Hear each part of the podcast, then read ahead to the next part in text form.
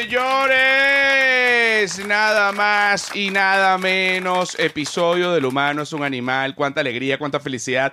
Mucha alegría, mucha felicidad con el señor Lucho Mellera. Sí, señor. Qué alegría estar acá. ¿Cómo está, papá? ¡Qué Eh, alegría! Qué alegría estar acá, papá. Mira cómo te queremos, papá, cómo te queremos todos acá, la gente del batallón, mira cómo te pone, El cómo te ponen batallón. el batallón de, de degenerados, mira cómo, te ¿Cómo andan ponen. los degenerados, Mira, amigo? los degenerados andan absolutamente bien, acá tenemos el Discord, mira, los amo, somos un grupo increíble y eso es lo que importa, eso, rapa, papá, papá, papá, empezó esa mierda, caballeros activos, por acá ponen el argentino más bello de todos, no sé exactamente, bueno, lo leí mucho más, al- más, más arriba.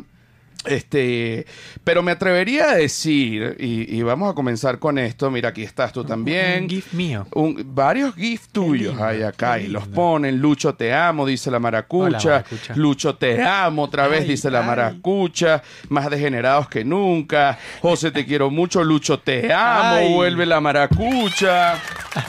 Fíjate, eh, y te lo voy a decir así, definitivamente creo que eres el más apuesto de los comediantes argentinos. Eso no Es un montón, Eso un no montón. son un montón. Eso no quiere decir que, que, que a lo mejor seas el mejor. Eso no quiere decir que seas mejor persona. Eso no quiere decir eh, que, que Justo quiere- eso es casualidad que Esa- mejor persona. Exacto, sí, pero no lo que lo que quiero decir con esto es que no quiero que se sientan mal los otros comediantes. Algo deben tener ellos. Algo también. deben tener. Eh, yo estoy hablando ahorita solo desde un punto de vista físico, atractivo, sexy, slash sexual. Bien. Y definitivamente Lucho Mellera es el comediante más atractivo físico, se- sexy, sexual. Bueno. ¿Tú, tú te consideras el, el comediante más sexy de la camada argentina. No, sexy para nada, no, yo no me veo nada sexy. tú, tú te ves normal. Yo, sí, lo que pasa es que cuando uno se ve desde que nace, se acostumbra. eh, sí, se Pero no, no, no me veo sexy. Sexy no, no sé si es la palabra. pero sí lo eres. No, y bueno, y qué bello, y bello. ¿Cómo, es que se dice ahora? Eh, eh, hegemónico puede ser. Hegemónico. Eh, como que tengo ciertas características que, que- que pueden llegar a ser definidas hegemónicas, pero, pero yo estoy acostumbrado y uno sobre todo se ve los defectos, entonces como no, no sé si yo gustaría de mí. Ok, pero estás claro que hay gente a la que tú le pareces muy guapo. Sí, a, a- mi abuela me lo dice desde Ay, siempre. chico, y- qué bello. Pero sí, a, a todo- todos le, le parece, a alguien le vas a parecer guapo. Exacto, Así siempre que- a alguien le vas a parecer Sí, guapo, sí. pero, y, y- y creo que además lo estás viendo desde un punto de vista muy humilde, pero sí eres el más atractivo, por decirlo de alguna Vamos manera. a. Vamos, terminemos esto y vayámonos de acá. José. Vayámonos a, un hotel y nos besamos. Eres el más atractivo, tienes los ojos celestes, eh, alto, flaco, esbelto, eh, rubio, una cosa maravillosa. ¿De dónde viene todo eso? ¿Tu papá y tu mamá? Sí, sí, soy muy parecido a ambos. A ambos, Sí, eres sí, una sí. buena mezcla. Una mezcla de ambos, sí, sí, sí. Ellos son. Mi papá es, es alto, es flaco, como, como acabas de describir. Ambos tienen ojos claros. Mi mamá es rubia. ¿Y cómo, Eh, y- y cómo están tu papá y tu mamá ahorita? Unos fierros. Están muy bien, están muy bien. Son, No, y- son dos señores de la edad que, que tienen, pero que están muy bien. Y lo pregunto porque siempre cuando ya uno tiene un papá, ya se convierte como en un carro viejo que cada vez que se daña algo es más caro. O sea, mientras, Claro. mientras más viejo es el papá, si se daña algo es más caro. Y Sí. fíjate, en Argentina existen los medicamentos genéricos, Sí, que son los medicamentos un poco más baratos. sí, sí. Ok, fíjate que al igual que un carro viejo, Sí. tú le tienes que poner el repuesto, el original. Lo más original posible. lo más claro. original posible para que dure. Exactamente. A los papás, uno ya no les puede dar medicamentos genéricos. Claro, ¿no? Igual se los dan ellos. Ellos se encargan de todo, ¿no? Claro, porque ellos quieren ahorrar. No, eh, ellos se- se- tienen una buena vida, ¿eh? tienen una buena vida, están muy saludables, eh, les pasaron cosas, pero ahora están en un gran momento, viajan mucho, cada tanto me, me- me hablan por el grupo que estamos con, con mi hermano y nos dicen, ah, estamos en Uruguay. Ah, Salieron mirá. a dar una vuelta en auto una vuelta en auto por Buenos Aires y de repente dijeron, seguimos a Uruguay, dale. Y van sin equipaje, con el mate nada más. Ah, solo va. Ah, tu papá tiene el mate todo el tiempo. Y Cuando van en auto, cuando salen a dar una vuelta en auto, se llevan el mate para irse a algún parque o algo a tomarse unos mates y de repente estamos en Uruguay, ahora estamos en Brasil, nos dicen. Ah, y se van. Y se van. Ok, ahora, el tema del mate. Me gusta mucho esto que haya sacado el tema del mate. Porque, por ejemplo, cuando yo voy a Argentina, que ya he ido bastantes veces, sobre todo a Buenos Aires, eh, a lo mejor la gente joven de repente lleva un termo de agua caliente y el Sí. mate todo como en una mochila. Sí. Pero la gente más vieja, tipo los papás, tienen como un estuche de cuero. El kit matero. El- se llama el kit matero. Se llama el kit, que es un estuche de cuero, diferentes diseños. Puede tener hasta como unos remaches de oro. Sí, sí. eh, o sea, unas cosas, unas gemas, Sí, unas piedras. eh, y allí ponen ellos su mate todo. Y me impresiona que ya en Argentina saben en el detector de metales de los aeropuertos, bueno, tratar el kit matero. Sí, pasa por otro lado directamente. Pasa por otro, es como que no, el kit matero se respeta. Se respeta, sí, ¿Cómo sí. se considera el mate en Argentina? ¿Es como un café o va más allá de un café? O sea, es algo como una cultura como que, que, que refleja algo más allá de una bebida. Sí, sí, sí, es un ritual, es, es, es compartir un momento. Yo no soy el mejor ejemplo para hablar de mate porque no, no, no soy nada matero, eh, pero sí, sí, entiendo que, es más un, lo que implica es más un ritual y el compartir el momento eh, que, la bebida en sí. Obviamente que muchos toman solos y, lo necesitan como quien necesita café, porque tiene mateína, como la cafeína que te levanta, te da como te deja como una energía por un rato. Eh, pero yo creo que el mate es, es más como el, el momento, como, como también el asado. Es el momento. La gente se invita a, a la casa a tomar unos mates. Venite a tomar unos mates. Y por ahí el mate no se toma. Pero, pero es, el- es la excusa de ir. Pero ¿cómo que no se toma? No, no, por ahí yo te digo, venite a tomar unos mates a mi casa y nos colgamos hablando y por ahí nunca tomamos. mate. Ah, a lo mejor no se toma un mate. Es juntarse. Es juntarse. En la mayoría de los casos igualmente sí, se toma mate. Ok. Eh, pero, pero es más el, el- el- el compartir un rato. Es como cuando decís vamos a tomar un café con alguien y por ahí el otro se pide un jugo y un Ah, exacto. A lo mejor no es un café. Exactamente, Exacto. es Ah, eso mismo. Mira, aquí tenemos un kit matero. Ese es lujoso, ¿eh? Con piel de cocodrilo, todo. Este, este es lujoso con piel de... Pero este no es el que más me gusta. Me gusta más lo de cuero normal. Que- Y que se ve además el termo, no está todo cerrado. Ah, Exacto, no está todo cerrado. Pero Sí, bueno, sí, sí. yo veo a la gente allá en Argentina, sobre todo gente mayor, tipo los papás, eh, que llevan su kit matero. Pónchalo ahí, Pablo. ¿Ya lo tienes ponchado? Sí. Bueno, este es eh, un kit matero con piel de cocodrilo. Sí, de lujo. no sabía que había cocodrilos en, en Argentina. Eh, Ese, aparentemente. ese Ya no hay era, más. era el Ah, único. Era el único y ya no hay más. era el único y ya, y ya lo hicieron. Mira, vamos a hablar un poco ahorita del Lucho Persona. Dale. Porque estás ahorita en un gran momento, te lo digo yo de comediante a comediante. Eh, estás ahorita, no sé si has estado en un mejor momento, pero a nivel profesional, no. a nivel profesional, ahorita yo creo que estás en, en, en tu peak. Obviamente eso es buenísimo que uno llegue al momento más arriba porque eso quiere decir que puedes llegar aún más arriba. Eh, llenaste cuánto? Cuatro Pepsi Center. Tres. Tres. Señores, llenaste tres Pepsi Center, público mexicano. Has entrado en el público mexicano de una manera muy salvaje. Eh, el estilo que tú tienes, además, este, le encanta también al- al- a, los mexicanos. Y te felicito por eso. O sea, lo digo de verdad con, con- con- con el corazón en la mano porque lo vi. O sea, lo vi. Yo le abrí una función a Lucho.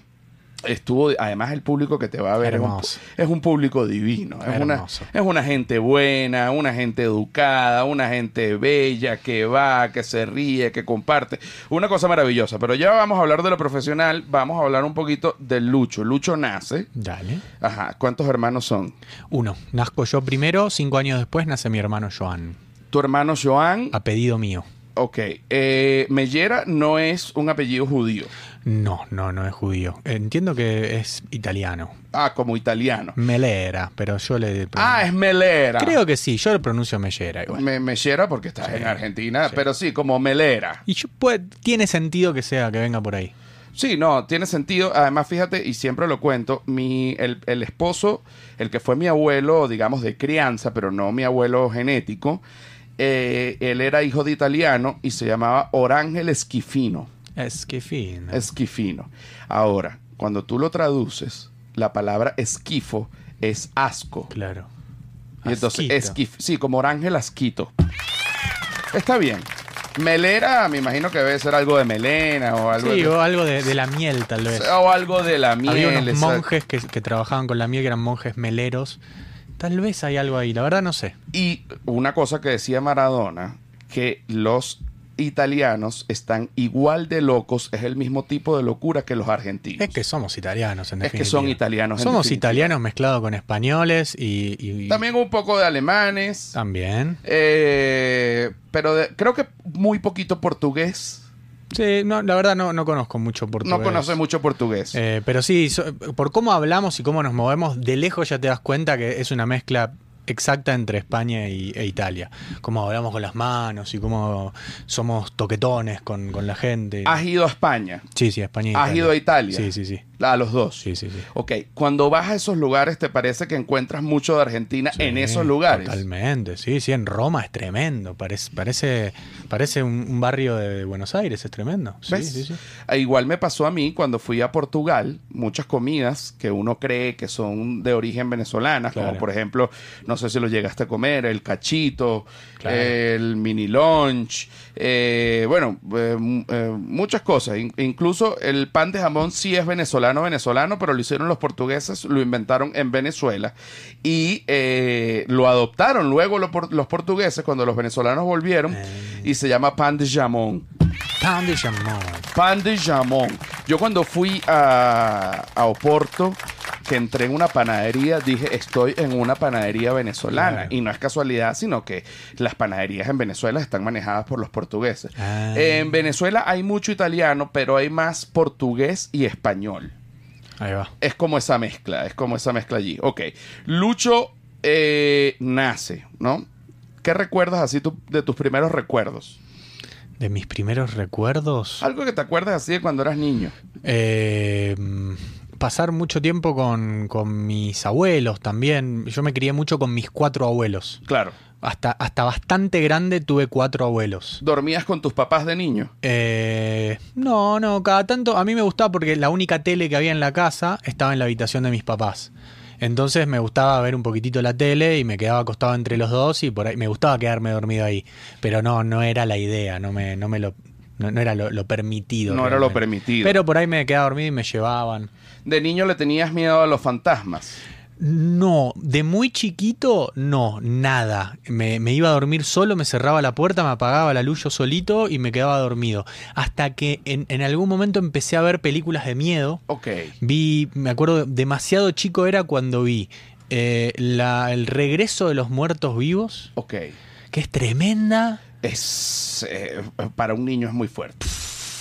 Para un adulto también, es tremendo, porque son, eh, no sé qué pasa, que empiezan a revivir los muertos, pero reviven como están, así de descompuestos como Ajá, están. Ajá. Y me acuerdo de una escena que Como un pre-zombie. Era- eh, Exacto. La, la Sí, época pre-zombie. Es un zombicito porque de hecho andaban gritando cerebro. Ah, cerebro". ok, ok, ok. Pero ellos se alimentaban más del cerebro, no de cualquier parte. Eran unos gourmet. Ok. Eh, y en- hay una escena que hay una, una señora muerta, pero muerta y descompuesta que tenía de la mitad para arriba nada más, todo en- con huesitos y con pelito largo.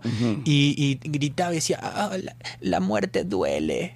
Y escuchar eso a los 4 o 5 años es tremendo que lo- tu primer eh, enfrentamiento con la muerte sea la muerte duele. La muerte duele. Estar muerto duele, decía. No sé, ¿tú crees que la muerte duele? ¿Qué crees tú de la muerte? Primero, ¿le tienes miedo a la muerte? Sí, o sea, no es que le te- no, no quiero, no quiero, no me quiero morir ni que se muera nadie que yo aprecio, obviamente. Eh, pero no por. No por. Tengo miedo de lo que me voy a perder. Eso es lo que me pasa. Eh, y por el dolor. Vos, sos de los míos, papá. Tengo miedo. Imagínate todo lo que va a pasar después que uno se muera. Pero claro, el, el FIFA 3002. ¿Entendés? Si el 2023 está así de bueno, imagínate lo que va a ser el, FIFA. 3002 no lo vamos a ver. Y me quiero, me quiero morir justamente. quiero morir, me de que quiero no voy a ver semejante FIFA, eh, no voy a ver cuando, cuando se inventen un montón de cosas y eso es lo que, lo que me jode y el dolor que puedo llegar a causar en los que quedan. No, y la, y, la, y la Copa número 12 de Argentina. Olvídate. No, lo vas a no, ver. No la voy no a ver. No lo vas a ver. No, a, a mí me, me genera de, de la muerte, me genera angustia, tal cual como a ti, todo lo que, todo lo que va a pasar después. También el, el dolor, pero soy un poco egoísta, porque digo, eh, bueno, primero de las cosas que yo me tengo que hacer cargo que ya no voy a estar, eso me preocupa, pero bueno, voy a Sí. estar muerto, ya no me voy a preocupar. Pero todo lo bien que la va a pasar la gente sin mí, ¿Por qué? porque yo también quiero pasarla bien con ellos. Y pero te vamos a extrañar. Claro, pero yo quiero estar. yo quiero, yo quiero estar. La están pasando bien. Oye, yo estoy, yo converso. Por eso que yo creo, bueno, yo, yo, yo tengo esta versión de la muerte que yo creo que A ver. uno se muere y ya se acaba. ¿Se ¿no? acaba? ¿No hay, no hay un, un otro nivel? Por- porque fíjate, cuando yo estaba en el colegio, yo me estudié en un, col- yo estudié en un colegio católico, ¿tú también? No. Bueno, yo Pero hice catecismo. Exacto, entonces que lo que te dicen en el catecismo o en un colegio católico es que tú te mueres y en el momento de que tú te mueres, tú vas al cielo en donde además están todo- todos tus seres queridos. Nunca te nombran a los perros, cosa que... que Igual hay un documental que dice que sí, todos los perros van al cielo. No sé si lo y viste. cierto, y, es, y que bueno, no es tanto, no es tanto, pero yo quisiera, por ejemplo, me encantaría que yo me muriera y me reciban todos mis perros. Sí. Y luego está mi mamá, está mi abuela y la gente, y está mi abuelo y está Sí, sí, la sí. gente que se ha muerto, etcétera. Pero, eh, porque si no, imagínate, la gente se muriese y ya, porque si la vida, porque la vida al final es una lucha. ¿Sí? ¿Contra quién? ¿Contra la muerte? No, no, no contra la muerte, contra... Hay una frase que dice eh, que la muerte está tan segura de ganar que nos da toda una vida de ventaja. Esa es, es, es una realidad. Es una realidad. Pero no, pero yo pienso que la vida es una lucha con los problemas de la vida. O sea, en la vida se sí. te van presentando los problemas y tienes que irlos solucionando. Algunos más difíciles que otros y algunas cosas más dolorosas que otras, eh, etcétera. Pero al final la vida es fácil, pero si lo ves por otro lado, la vida también es compleja. Sí. Ok. sí. Entonces, Depende el- cómo te despertaste ese día. depende de cómo te despertaste. ¿La ves ese como día. compleja o simple? De repente dices, este problema lo puedo solucionar rápido. Claro. Oh, esto es insolucionable y resulta que hablas con un amigo y te da la Y solución. y- porque todo también depende del enfoque que, que tú le des con el que atacas a, a los problemas. Pero supongamos, si el cielo es una maravilla, están todos tus seres queridos, Mm. ya no hay ningún tipo de problema, entonces vamos a morirnos. Claro. Lo que pasa es que justamente eh, trataron de cerrar todos los vacíos legales cuando escribieron eh, la Biblia.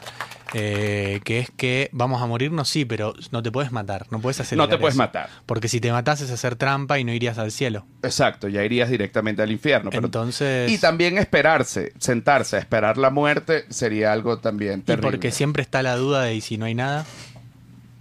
Pero tú crees que hay algo. Espero que haya algo divertido. Imagínate morirte y empezar todo de vuelta, como un jueguito. Game over y empezás de, nacés de vuelta y todo igual. Que sería como la reencarnación. Sí, pero igual, el mismo José sale del mismo canal vaginal. Salgo y ya estoy allí. Todo de vuelta. Oye, tomaría decisiones, tomarías decisiones distintas. Y lo que pasa es que con una decisión diferente que vos tomes cuando tenías tres años, por ahí no conoces a tus perros. ¿Entendés? Cambia tanto tu vida con un, un cambio tan chiquitito que no conocerías un montón. Por ahí este podcast no lo estaríamos haciendo ahora. Coño, entonces sí prefiero esta vida. Quedémonos aquí. Ah, no, y hay que aprovechar, porque es que la vida, porque fíjate esto, que también lo he pensado, vamos a ver qué opinas tú. Con el cuento de que uno va al cielo, Hmm. la gente, siento yo, que inconscientemente para alivianar, ¿sabes? La angustia de la vida, de alguna manera siente que hay como otra vida después de la vida. Y sí, sí, es un, es un buen aliciente. Es como una forma de, de decir, bueno, si- esta es una mierda, la, en la próxima tengo otra La chance. próxima tengo otra chance. Sí. Pero yo pienso que es una. Y ya. Pero bueno, ¿y, y cómo es, pues? Y no, no lo sabemos. Por ahí después la próxima es, es algo diferente. Por ahí es en otro, en otro plano existencial. Por ahí re- no, no reencarnas en la vida como la conoces. A lo mejor reencarnas en un árbol o en un buitre. Sí, sí. O en un pene. Ok. Si reencarnas en un pene, bueno, Puede ser divertido. Eh, pues, la mayor parte del día igual no haces nada. solo en la mañana Sí, que te levantas. sí, antes. Ah, Y, y nada más. te levantas antes que tu dueño y le dices, hey, ¿Para el pene estará bueno hacer el amor? Porque para uno está bueno porque lo ve desde afuera, pero el pene lo único que está haciendo es metiéndose adentro de, de- de cavidades. Para el pene no está bueno hacer el No amor. creo que esté tan bueno. No, porque es como si te metieran a ti en un hueco así mojado. Y En el mejor de los casos, mojado. en el mejor de los casos, mojado. Claro. Peor. O si no te agarra una mano y...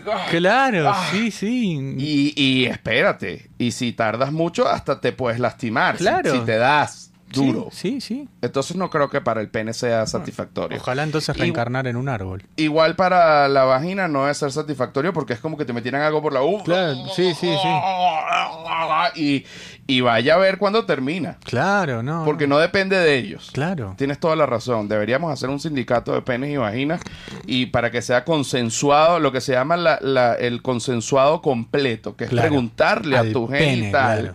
¿Quieres hacerlo? No, no, coño, pero yo sí, pero igual estás parado. No, pues estoy parado porque Porque pensé que era la mañana. tú también estás parado. Claro. ¿Te querés meter en un agujero? No, oscuro. No, porque no hay luz. No hay luz, no hay luz. Claro, no se ve nada. No se ve Miedo nada. debe tener el Eh, pene. Debe tener un miedo horrible, es cierto.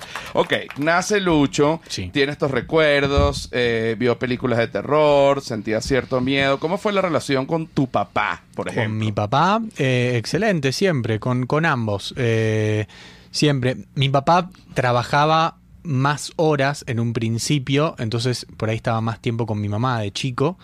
eh, pero siempre, los dos muy presentes, eh, siempre como eh, acompañándome en todo lo que yo quise hacer siempre. Mi papá era el que siempre me acompañaba, yo jugaba al básquet mucho tiempo, de, de chiquito hasta no adolescente. fue como una decepción ¿Qué? que no jugara fútbol. No, no, no, no, no es, no es tan futbolero mi papá. De hecho, nunca, nunca fuimos a la cancha. No, él le gusta un poco más que a mí el fútbol, pero no- nunca fue muy. No es de eso, porque uno que no es argentino, uno siente que todos los argentinos les Claro. gusta el fútbol y no es así. No, no, o sea, le gusta, pero no, nunca fue muy seguidor, nunca fue ir a la cancha. Entonces cuando fue, cuando yo quise, de hecho yo jugué al fútbol también y venía a mis partidos de fútbol y cuando jugué al básquet y me decidí por el básquet, eh, cuando sos chico, los partidos de básquet son los domingos a las 7 de la mañana. Que era el único día libre que tenía él por ahí, se tenía que levantar, a veces jugaba lejos y había que levantarse a las 6 de la mañana. Que son las cosas bellas que hacen los papás. Cuando tú dices lo, que lo, uno lo entiende ya después de grande, que tú dices levantarse un domingo a las 7 de la mañana para que mi hijo vaya, que es lo que le gusta, vamos Además a un nenito, apoyarlo. que, ¿cuán bien puede jugar un nenito de 8 años? Te queda la remera grande y se te cae y todo, haces cualquier cosa. y- Bueno, pero y él, ahí, ahí bancando siempre. Ah, y él, ¡vámonos, Lucho!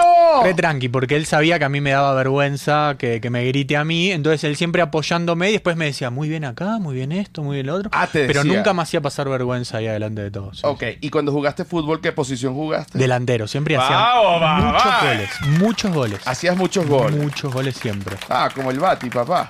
De hecho me decían el Bati cuando era Ah, chico, ok. tenía el pelo largo y en esa época. Que- ah, y es, eh, ¿qué edad tenías allí?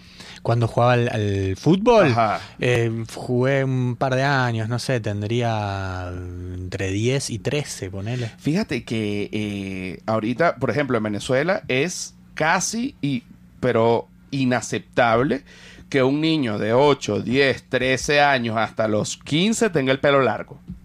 Mira, No puedes tener pero el pelo ¿por largo. qué? Porque No, no existe porque primero en los colegios hay unos reglamentos que permiten, no te claro. permiten. Entonces ya por ahí no puedes tener el pelo largo. Y también eh, las familias, a las familias no les gusta tanto. Mi mamá quería que yo me dejara el pelo largo porque decía que yo tenía un pelo bello, este, un pelo crespo, rubio. Eh, entonces en la época de vacaciones, en el verano, yo me dejaba el pelo largo, pero lo que puede, lo que puede crecer tres Ah, meses. Claro, en tres meses. Sí, sí. A mí mi mamá me era la, también la que tironeaba para que yo tenga el pelo largo. Quería que tuvieses el pelo largo, tenías el pelo largo y ibas al colegio con el pelo largo. En el colegio no me lo permitían, pero siempre encontraba la vuelta para, para no hacerles caso. Exacto, ah, como que ibas, bueno, tener el pelo largo y ya está. Mañana me lo corto. El Bati Mellera, papá, qué grande. Y entonces luego te decidiste por el básquet, ¿te Por el gustó básquet. más? El básquet y pensé que esa iba a ser mi carrera.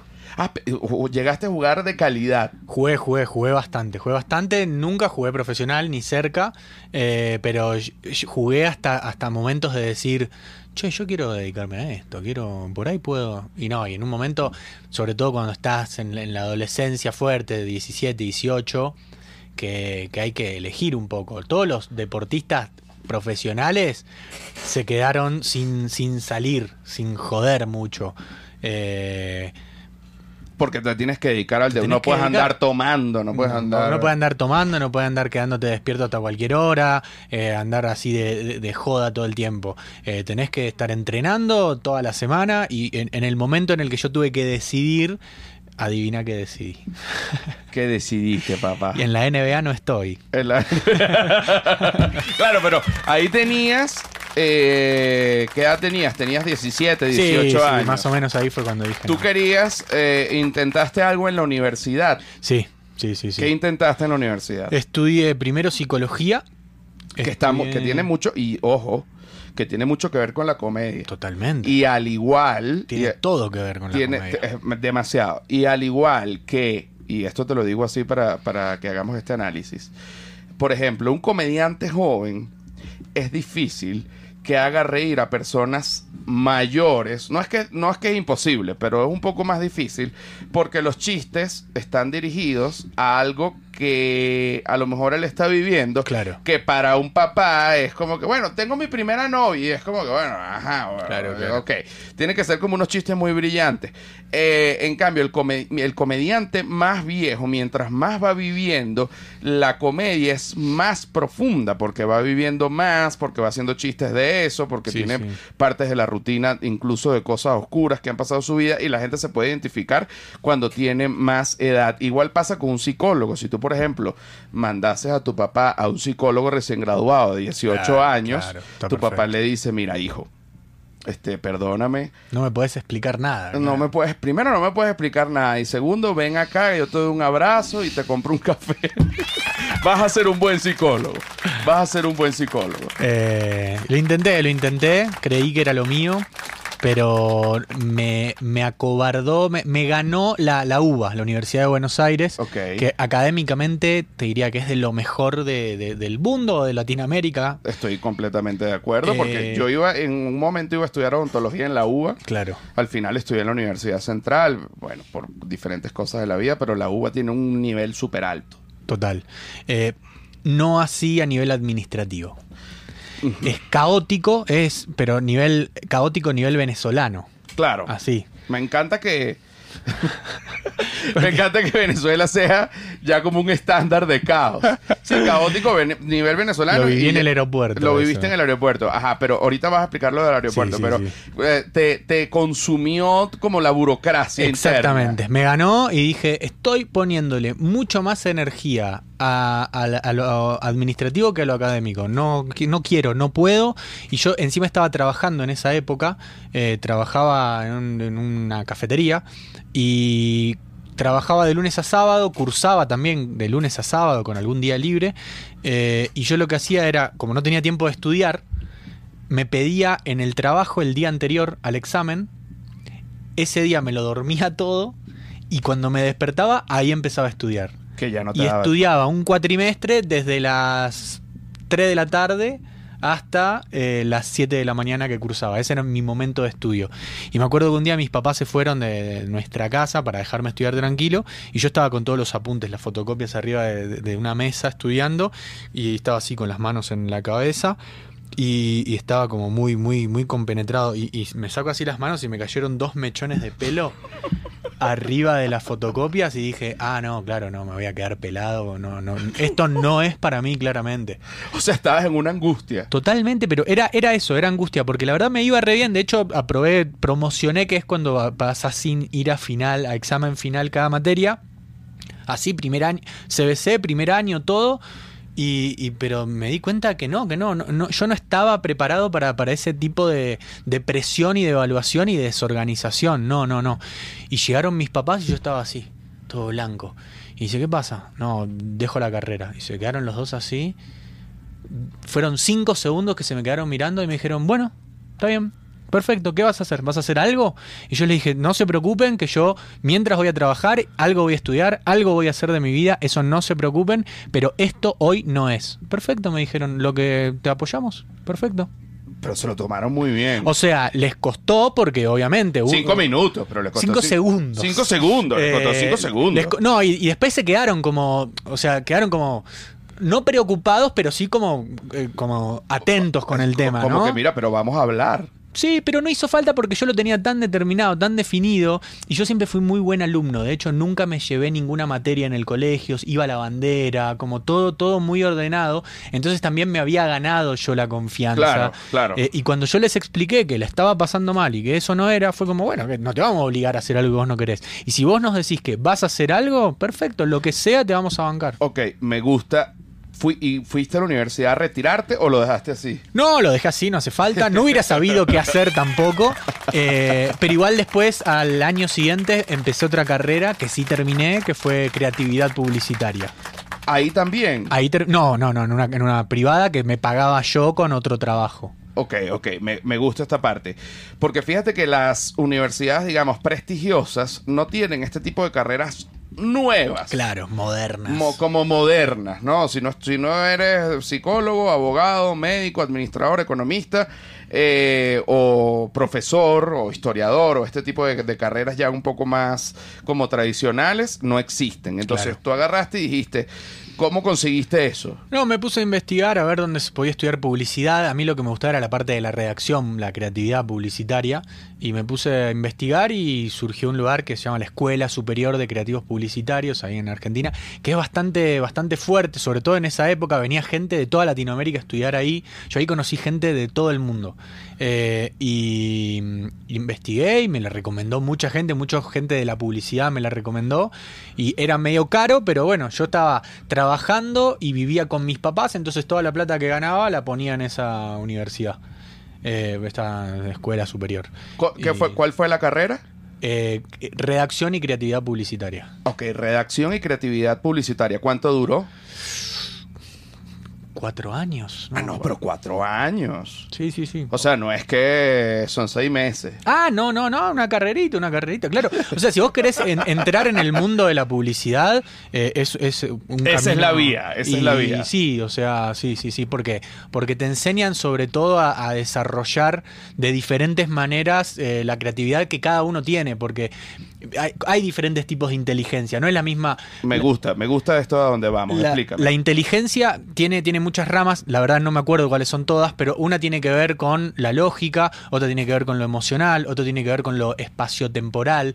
Obviamente que para hacer lo que, lo que hizo Maradona o lo que hace Messi, hay que tener una inteligencia. Y yo creo que si a ellos vos les, les das un despejar una X, les va a costar bastante, pero se necesita muchísima inteligencia eh, eh, y conocimiento del cuerpo, de la velocidad, una intuición sobre la física eh, que, que lo tiene cierta gente. Y como cada uno, capacidad artística, de inteligencia artística que tiene que ver con la música, con, con- las sensibilidades, y lo que está bueno es identificar, sobre todo desde chicos, que hay ciertas ahora ramas de, de la educación un poquito más New Age que, que lo hacen esto, que es identificar qué inteligencia tiene el chico y cuál le interesa además desarrollar y darle por ese lado. No puedes evaluar igual a un, a un nene que, que es sumamente lógico con otro que, que, eh, todo lo hace expresándose corporalmente. Eh, Esta escuela laburaba mucho con eso. Eh, lo agarré de grande, pero me sirvió muchísimo. No, y fíjate que lo que acabas de decir, siempre, siempre lo pienso. Cuando tú chutas un balón, Sí. por ejemplo, si tú vas a sacar todos esos cálculos en un papel, Claro. como si fueses un físico, Sí. Te puedes tardar unos 20 minutos. O sea, mira, la, la velo- la velocidad a la que le tienes que ir al pie. para- Aceleración, fuerza, aceleración, el sí, balón sí, pesa tanto, Sí, el zapato pesa tanto, luego la resistencia del viento, luego para que el, valor, el balón caiga, el ángulo de choque del pie con el balón. Esos son como 20, 25 minutos para, para tú describir matemáticamente y, y físicamente el, el recorrido. Y eso lo hace el cerebro en Milésima. microsegundos. Sí. O sea, el cerebro te manda ya la respuesta prendida y tú le das ese balón y ese balón entra y ya. Sí. Y ese es un tipo de inteligencia, eh, lo que tú dices, la inteligencia de los futbolistas o la inteligencia de los deportistas, que es como que es, es calcular eso en milisegundos y traducirlo al cuerpo. Total, y no podés desmerecer ese tipo de inteligencia porque le va mal en matemáticas a esa persona. Claro, porque es que le va mal en la matemática escrita, pero le va muy bien en la Claro. física real. Intuitiva, claro, en la, claro. En la física intuitiva. Entonces son dos cosas que aunque pareciera que no tienen nada que ver, realmente están muy bien relacionadas. Y como- Einstein no sabe cuánto pesa la del mundo. Einstein no sabe cuánto pesa la Copa del Mundo, papá. Tal vez lo puede calcular, pero nunca lo ha tenido de la mano, ¿viste?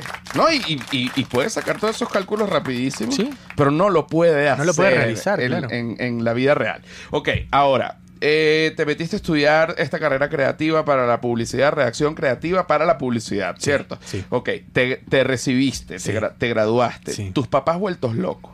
Sí, contento, sí. ah, estaban sí. contentos. Sí, sí. ¿Y luego qué hiciste ahí? Empecé a trabajar, o sea, yo ya tra- desde que salí de la secundaria nunca más les pedí plata a mis papás. Un tiempo viví con ellos hasta los 22, pero nunca más les pedí plata. Ok, pero en Argentina existe la costumbre de que ya la gente a los 25 años ya no vive en su casa. Eh, sí, ahora, ahora puede ser, sí, sí. que- Antes no. Antes por ahí se estiraba un poquitito más, o, o tal vez porque te casabas.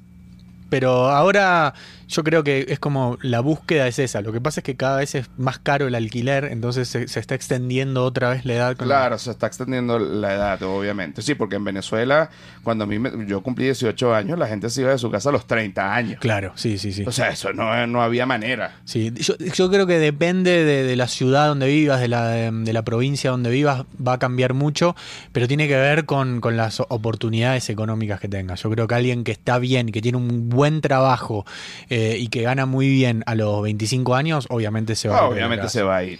Eh, sí, y bueno, y trabajando, trabajaba de otra cosa, de, de mil cosas, y cuando me recibí de, de publicista empecé a buscar en agencias de publicidad. Y lo lograste. Lo logré y empecé a trabajar en agencias de publicidad, sí, sí, sí. Ganabas bien.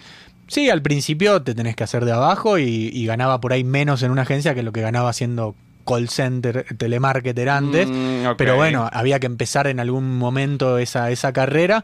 Y sí, rápido empecé a ganar bien.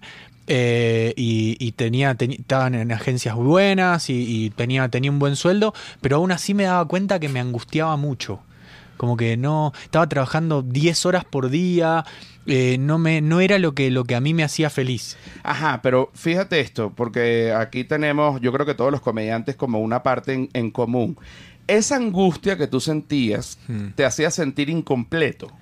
Sí, sí, sí, Sí, Igual me sigo sintiendo incompleto. En ese caso me di cuenta porque era, por suerte. Ajá, eh, pero eh, te- eh, a ver, porque claro, tenías la angustia de lo laboral y Sí. porque trabajabas 10 horas, pero yo te apuesto que ahorita en la comedia tú también puedes trabajar y incluso estoy seguro que algunos días trabajas más, Más, de 10 horas, sí, sí, mucho más de 10 horas. Ahí este, era 10 horas que trabajaba para alguien haciendo algo que no me gustaba del todo eh, y no me daba cuenta. Lo que me daba cuenta era que eso yo no lo quería hacer y la angustia era que no sabía qué sí quería hacer. No, te- no, no- no había otra opción visible para poder vivir eh, y no, no trabajar de lo que no me gustaba. No me aparecía. Ok, quiero que me cuentes ahorita desde este momento en el que estás hasta que llegaste a la comedia. Sí. Detallado. Bien.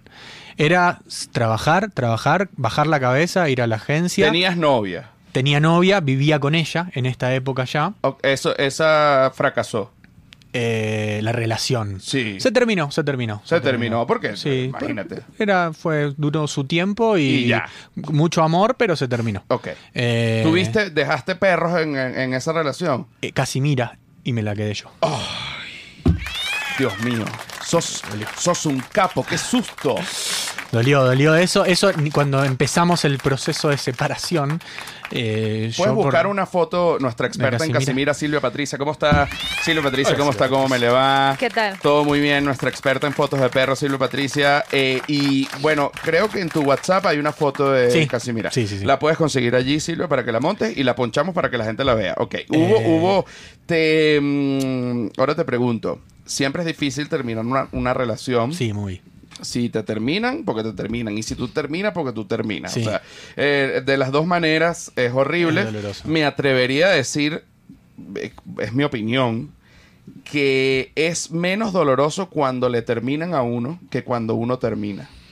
Porque cuando le terminan a uno, bueno, es horrible. Ahí está Casimira, mira. ¡Ah, aquí está, papá! ¡Qué bella! Aquí está Casimira, ponchala acá, Pablo. Como disfrazada de lobo marino. Disfrazada de lobo. Y aquí tienes una cicatriz. No, no sé, me habré dormido una siesta apoyado así en Ah, el lo- brazo. los hoyitos sexys, míralo. Míralo, míralo, míralo. Mira, Casimira, ¿cuántos años tiene? Tiene, eh, cumple el sábado este que viene, cumple 14. 14 años. Pero hay que avisarle porque ella es una cachorra eterna. Es, pero te digo que se ve muy bien. No, no, está impecable, corre, salta, un buen humor infinito tiene. no, y antes no. tenía toda esta parte de, de la trompa negra. negra, pero se le puso blanca bastante joven. O sea, Ah, ok. Como que te digo, a los cuatro años ya la Ya, tenía blanca. Exacto, sí. Que por cierto, tienes que ir a visitar a los perros. Ah, mira, aquí está. Mirá, mirá lo que es eso. Mira lo que es eso. Mirá la cara cómo se está riendo. ¿Qué, es, qué es esa cara? Pero cómo la goza. Qué maleducada, Poncha qué- ahí, Pablo. No, pero esto es, esto es una maravilla. No, no, es- y ahí la tengo a UPA. De hecho, ahí a continuación hay, hay un videíto en esa foto. La tengo a UPA porque se quemaba las patitas con la arena caliente. Ah, te diste cuenta. Me di cuenta porque se acostaba en el piso y dejaba las cuatro patas en el aire y le compré zapatitos. Y Y ahí, a continuación de ahí hay un video, no sé si se puede mostrar, con, pero con los zapatitos. con los zapatitos, lo tengo ahí en, en mi Instagram. Ya lo estamos, lo estamos buscando el video con los Eh. zapatitos. Ok, eh, cuando, cuando terminaste esa relación. Sí. Ahí está, lo- mira. Ahí está con los zapatitos, ¿Ves? así, mira, qué no- gran. al- hace tres pasos así medio, medios raros y después se acostumbra y entiende que ya no, no le quema. Ah, mira. Así que les recomiendo a todos los que tengan perros y estén en zonas que hace mucho calor, que sí les compren esos zapatitos, eh, porque les hace muy mal. Tienen la- las patitas son muy sensibles. En la arena y en el asfalto caliente se recomienda el uso de zapatitos. Bueno, espérate, tengo un amigo que una vez este, fue a trotar con su perra, eran las 12 del mediodía, y de repente ve que la perra no quiere caminar más, y cuando le vio las patitas, Pelada. las patitas ensangrentadas, Y sí. peladas. Es eso. Porque uno piensa que esas patas pueden todo, pero si está caliente no.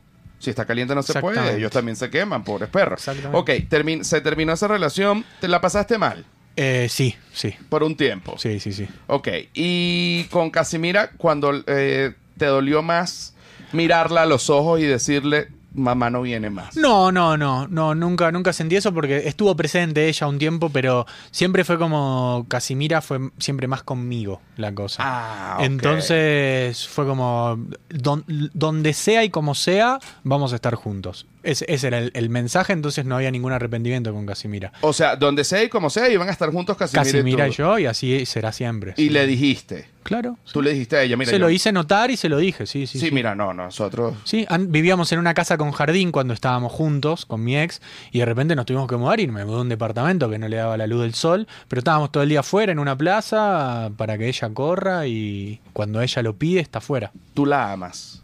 Pero como a nada en el mundo. Como a nada en el mundo. Es lo que más amas. Sí, lo mejor que me pasó en es la lo vida. mejor que te pasó Sí. en la vida. No, y fíjate que tiene. ¿Y qué le, qué le das tú de comer a Casimira? Eh, comida para perro que- Normal. normal, que me- lo que me recomendó el- el- el- los veterinarios diferentes que fui. eh, y ahora ella desde hace muchos años también tiene un tema en la espalda, eh, que en la columna que le, que le, le jode. Entonces le doy una, una comida que le hace bien a eso. Y, Y y está después le doy mi comida por ahí cuando. Carne. Le- se la mezclo un poquitito con su comida. Claro. Poquitito. Pero siempre come su comida porque, porque si le doy mi comida y después le doy la de ella, no se la come. No la se la come. Entonces obviamente. siempre yo coma lo que coma, si, si tiene proteína, yo por más que me quede con hambre, un poquitito de No, eso es para claro, Casimira. Claro, un poquitico. Y ahí se lo mezclo con su comida. Eres y- buen papá de perro. Pero sí, Eres sí, buen sí. papá de perro. Cuando uno se saca la comida de la boca para dársela a su perro, sí, sí, siempre. es porque uno lo ama y lo adora. Ok, te quedaste con Casimira, vivieron en un apartamento, no tenía luz, tú la sacabas todo el tiempo. Sí. Todavía no eras comediante. Sí, ya era comediante. Ok, Empecé a hacer, vamos- cuando fui comediante, trabajando en agencias de publicidad, eh, en, la ulti- en la anteúltima agencia que, trabajé, siempre eh, teníamos muy buena onda, de hecho me sigo hablando con varios de esos chicos, eh, y comíamos todos juntos. Alguno cocinaba, que no era yo por lo general, mesa larga y todos comíamos juntos. Y como todos los comediantes, tenemos una necesidad de, hacer reír al otro desde siempre, que no la podemos explicar. Y yo lo, lo- lo necesitaba, ese siempre sentí que, que era mi rol en cualquier grupo. Entonces era como nada, contar historias, hacer, alguien decía algo y yo hacía un chiste con eso. Y un pibe me decía todo el tiempo, vos tenés que hacer stand-up, vos tenés que hacer stand-up. Y yo mucho no sabía, había visto Seinfeld por ahí, no, no ¿Ya mucho más. existía el stand-up en Argentina? Sí, pero yo no lo consumía, no, ni me enteraba yo. Sí, había cada tanto y no le daba mucha bola, no, no era algo que a mí me interesaba.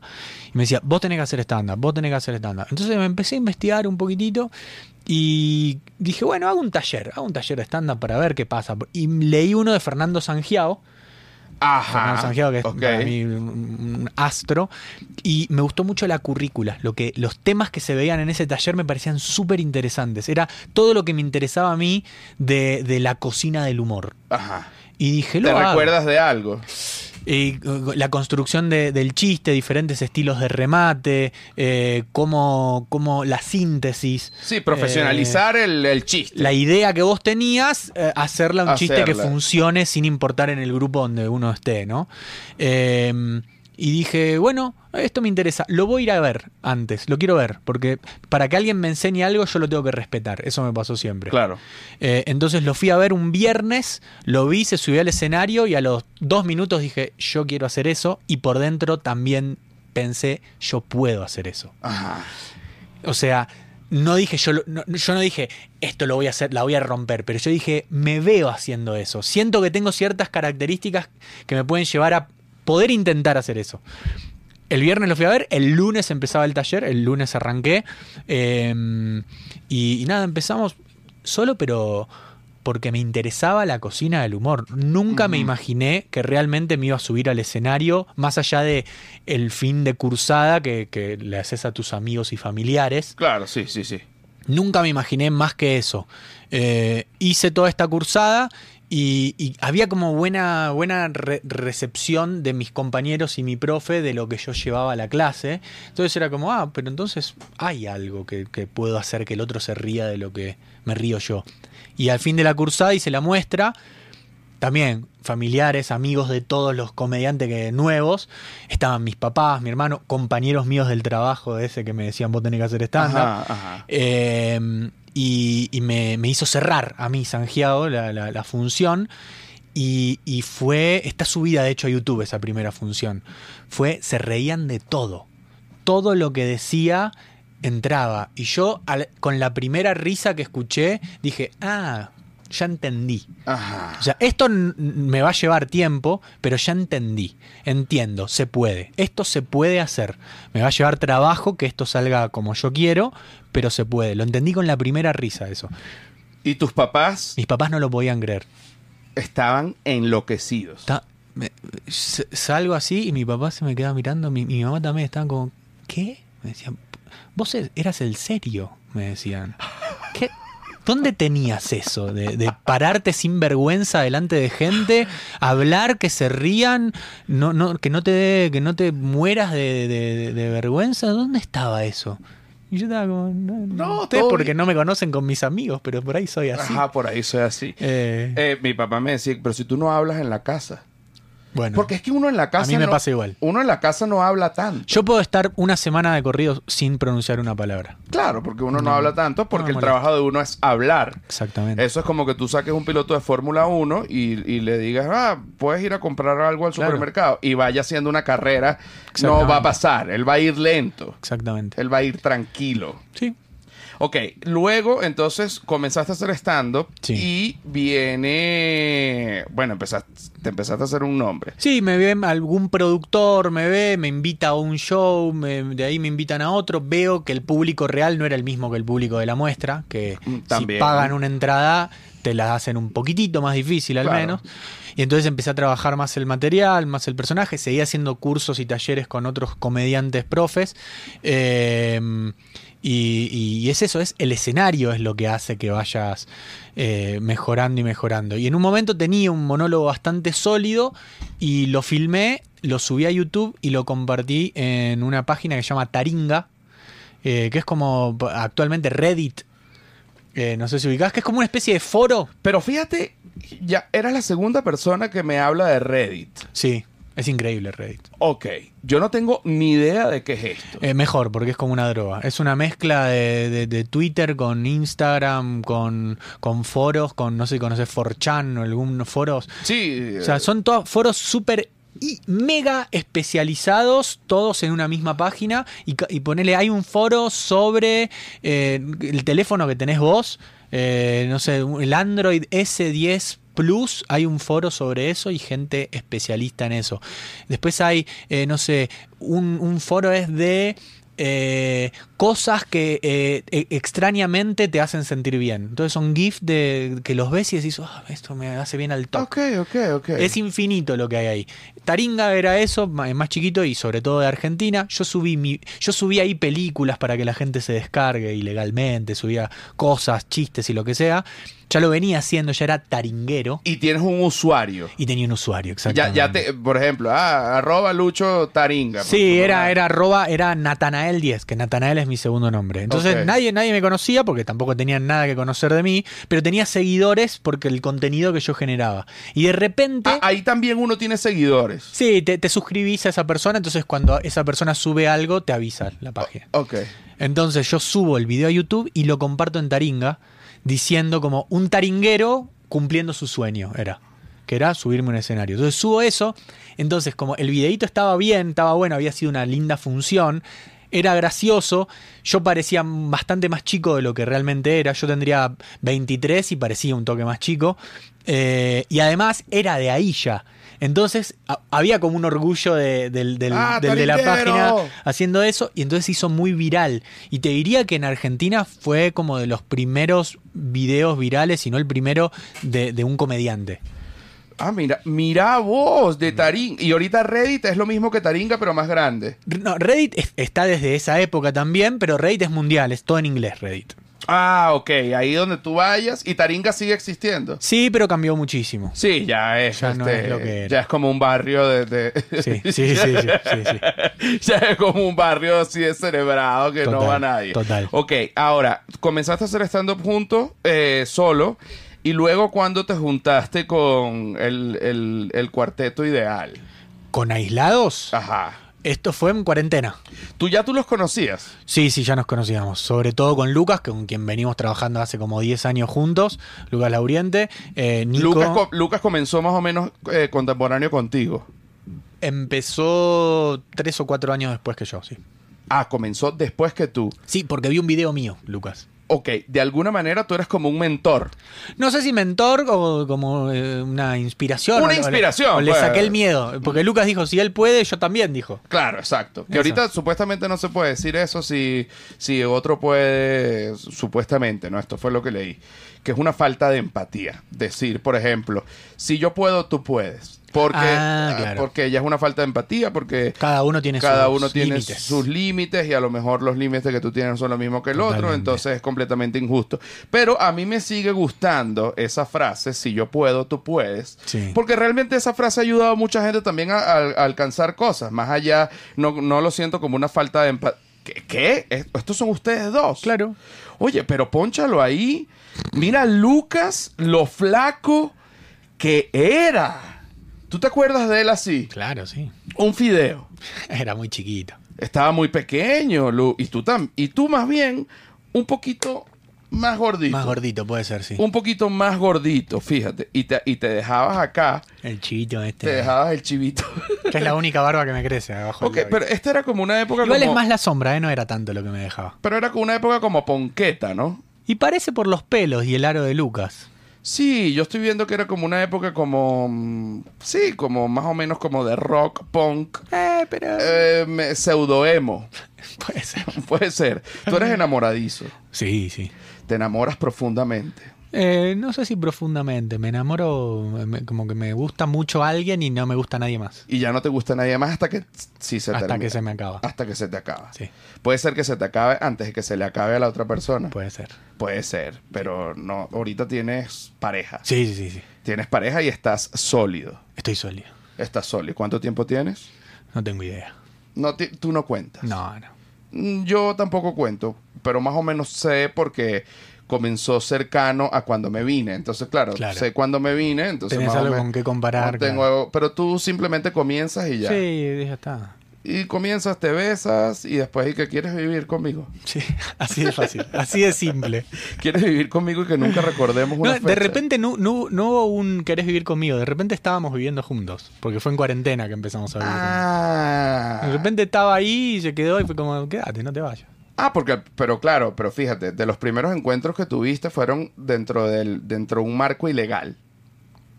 En No, no, ya estábamos juntos desde hacía mucho tiempo. Ah, ya no, estaban no. juntos. No, sí estábamos juntos desde antes, pero en cuarentena fue que se vino a vivir a mi Claro, casa porque estaban oficialmente. los dos hartos. Y Exacto. que bueno, vente para acá mientras tanto. Sí, sí, sí. Claro, porque te acuerdas que en cuarentena uno no podía, que incluso los gobiernos promovieron el sexting Sí.